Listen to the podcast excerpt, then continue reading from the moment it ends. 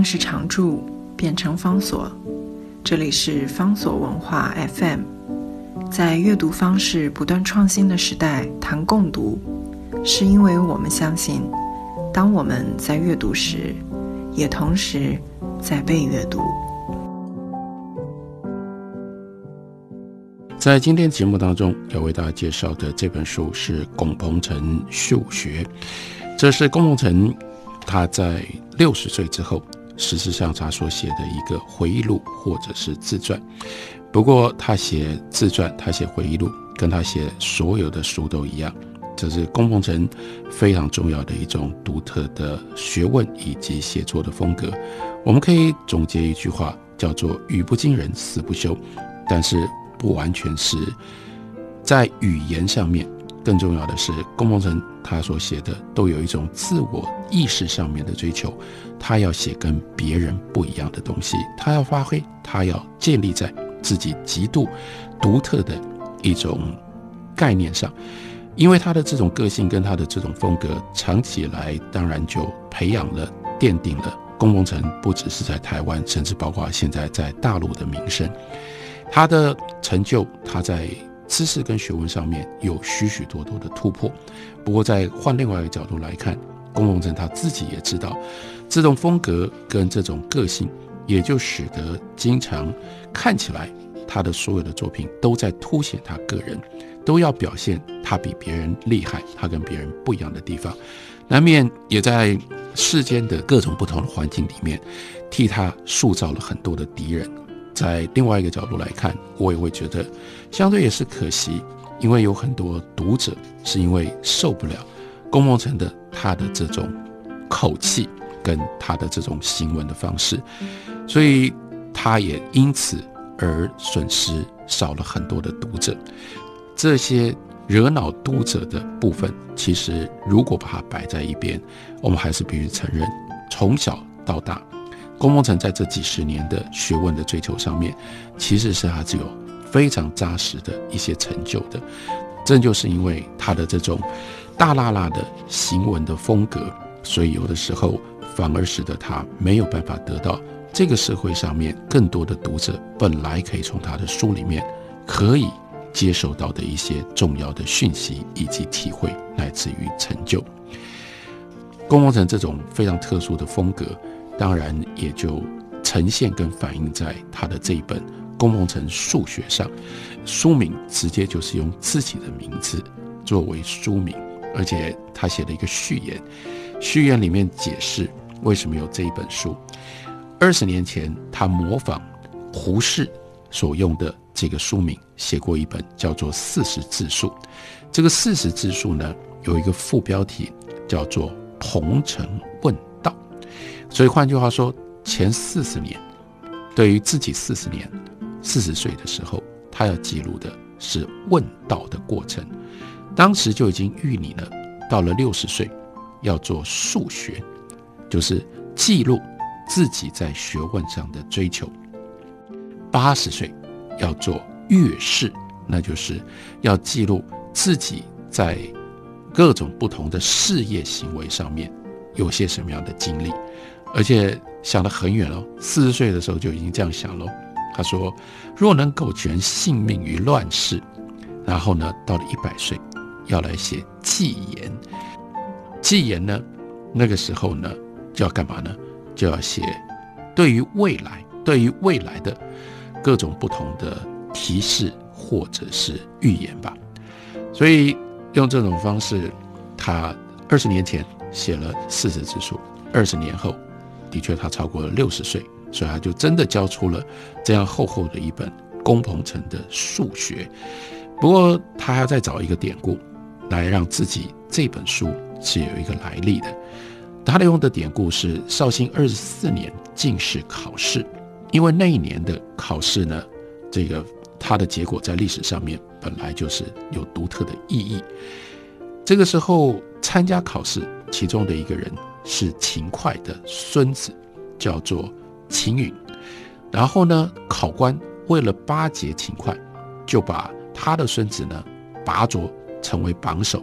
第二名是张孝祥，而这个时候少宗是绍兴年间，这个是宋高宗南渡之后，高宗亲自呢就把这个次序给改了，爬着张孝祥当做第一，然后呢把孙允排到第三名去。另外更重要的是，同榜绍兴二十四年进士的这一榜，还有范成大、杨万里、于允文等这些人。于允文后来是抗金重要的名将，范成大跟杨万里都是南宋的重要的诗人。所以那一年有着这些故事。不过公文人还要告诉我们，那就是这一年进士考试考了什么题目？问师友之渊源。志念之所心目，行何修而无畏？心何志而克成？意味着要他们写回答你的师友渊源，你的老师是谁？你跟谁交配？你跟谁来往？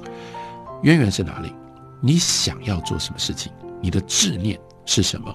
更重要的是，你到底在人生的修养上面曾经做过一些什么事情？去除掉所有的这些虚伪的，能够找到愿意心之所向往、真心真诚之所在。还用这个来解释说自己的六十数学是站在像是要回答这整本书就在回答这个大问题，是一份非常厚重的答卷。他是真的要数学，数学，所以呢，讲的是什么？讲的就是从小到大。在学问上面的接触以及学问上的追求，要讲开头跟我们讲之前，他也又要在序言里面先把自己的特色跟特性就标举出来。他说，一个人的学问如果值得叙述，要有他的特点。那龚鹏程的特点是什么呢？这又是大辣辣的，直接自己说自己哪里了不起。他说，做学问的人形态各异。或尊德性，或道文学，或循理趣，或重实用，我却是合一的，意味着这些东西他都有。听起来当然是个大话，意味着别人都是各自一篇，只有我共同成。我做学问的时候，我是什么都有。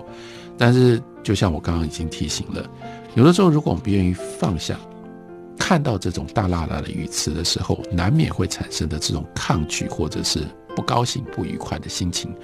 我们回头还真的必须要承认，龚梦辰他自己一个人，他所做的学问那个范围之广，的的确确在同代当中是少见的，甚至可以说是找不到的。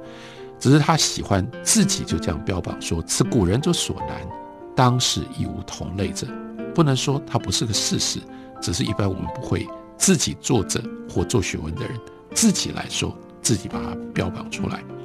更重要的是。他不在意得罪他的同代的这些其他做学问的人，他看起来有的时候他也不在乎得罪可能的读者，所以他说：“我写自述也与一般自传不同，属于自我反省的作业，要把奔走过的题痕仔细的勘察一番，以便能够再走得更远。所以自述呢，是为己之学的一部分。”非宣传，非列名，非讨骂，亦不求知音。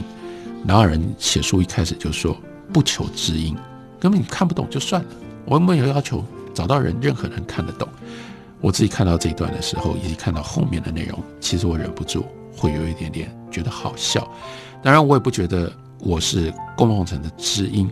但是我还是欣赏，或还是认为，这本书里面有很多重要的内容，其实是不应该被龚鹏程自己用这种方式而排除掉，可能可以来帮他来读他这本书，然后从书里面得到一些收获的知音。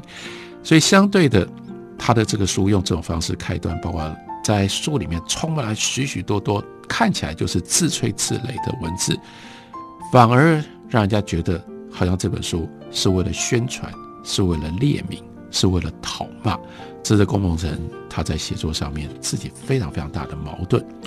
不过这个书的确有特殊之处，第一个，这是一个人自己的思想跟学术的自传，他把自己从小的时候如何因为家里的关系，所以如何读诗，呃，如何如何学文，如何作诗，乃至于如何练武，从这个时候从小开始，然后一路遇到了哪一些老师，读了哪一些书，自己有一些什么样的所得，跟老师或者是朋友之间有些什么样的互动，巨细靡遗的做了非常非常详细的描述，所以这个有一部分让我们看到了龚梦辰他的读书的过程。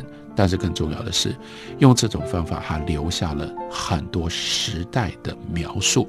这个时代包括那个曾经逝去了的时代，还有许许多多的老师，他们对于包括中文系教诗或者是学诗是为了什么？这就是他特别提醒我们，那个时代学诗不是用一种文学欣赏的态度来学的。而学诗是为了要教学生作诗，是为了要作诗而学诗，跟为了要读诗而学诗，或者为了要论诗而学诗，那是非常非常不一样的。所以，他从一九七三年进入淡江文理学院的这一段开始写的学诗记事，其实真的就是呈现了差不多，也就是在他做学生的时候就淡出、消失了的。非常不一样的。另外，台湾曾经有过的学问的世界、诗的世界，这才是这个书里面非常重要的关键的成就跟重要的内容。另外，为了要表达他自己在做学问上面叫做合一，所以《公共城数学》这本书的结构也非常非常特别。他用的框架，它的结构是孔门六艺。就是诗书礼乐易春秋，这是非常非常古老的一个架构。可是它的架构重点就是，他要把他自己在学问上面、知识上面曾经做过的各种不同的经历跟成就，用这种中国古典经书的架构来予以分类。所以他的第一卷讲的就是诗。说他怎么学诗，后来他怎么发展出他自己的诗学，尤其在他的诗学的这个范围里面，他如何重建中国的文论，如何提出他自己的文学理论等等等等这些。接下来是书礼乐，然后呢到易和春秋。龚梦辰带有狂妄的态度，在告诉我们，中国的传统所有的学问尽在。他的人生的经历当中，没有遗漏，完整的合一，用这种方式追求他数学之路。